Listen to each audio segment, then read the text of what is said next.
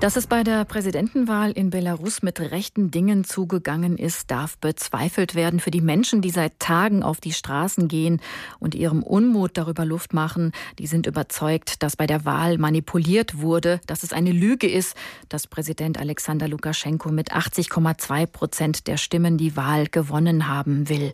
Für seine Hauptrivalin, die frühere Englischlehrerin Svetlana Tichanowskaja, stimmten angeblich nur 9,9 Prozent der Wähler. Die sieht sich jedoch als eigentliche Wahlsiegerin. Es habe bei der Abstimmung massive Manipulationen gegeben, sagt auch sie. Die nachzuweisen wird aber schwierig, weil internationale Wahlbeobachter erst gar nicht zugelassen waren in Belarus.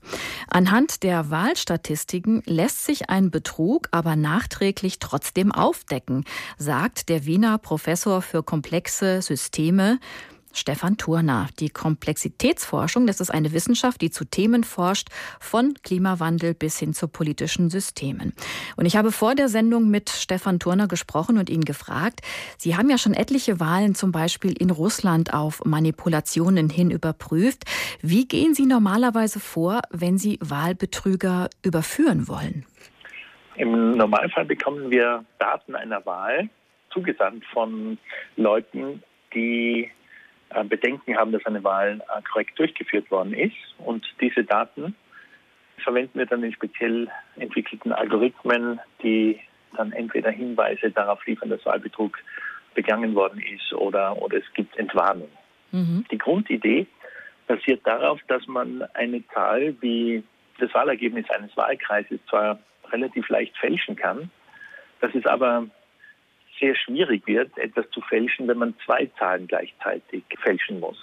Zwei Zahlen, die miteinander oft zusammenhängen, nämlich ähm, das Wahlergebnis in einem Wahlkreis und die Wahlbeteiligung im Wahlkreis. Das sind zwei Zahlen und eine können Sie gut fälschen, aber dann müssen Sie die andere Zahl auch fälschen. Und wenn Sie das eine machen und nicht das andere, dann sehen Sie einen statistischen Ausreißer.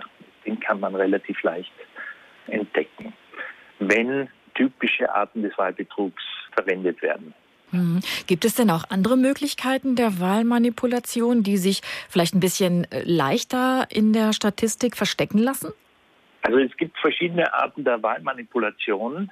Ähm, das eine ist, dass sie äh, im Wahlprozess eingreifen, dass sie Wahlurnen schon im Vorhinein ausfüllen mit den Stimmen, die sie favorisieren, oder dass Wahlurnen und Wahlkisten mit Stimmzetteln auf dem Weg zum Auszählen gestohlen und ausgetauscht werden.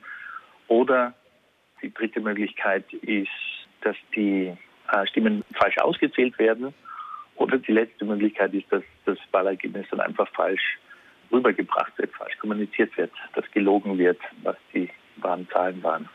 Im letzteren Fall, das kann man in der Statistik natürlich nicht mehr sehen, aber alle anderen Komponenten im Wahlbetrug kann man mit statistischen Methoden sehr wohl sehen.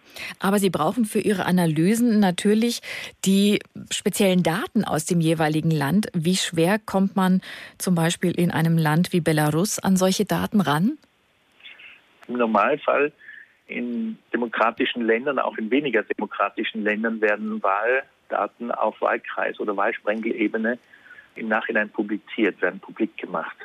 Typischerweise vom Innenministerium des jeweiligen Landes in Belarus, in Weißrussland ist das nicht der Fall. Die Wahlkommission von Lukaschenko publiziert Wahlergebnisse überhaupt nicht, natürlich auch nicht in dem Detailgrad, den wir brauchen würden. Und das macht die Sache wahnsinnig schwierig.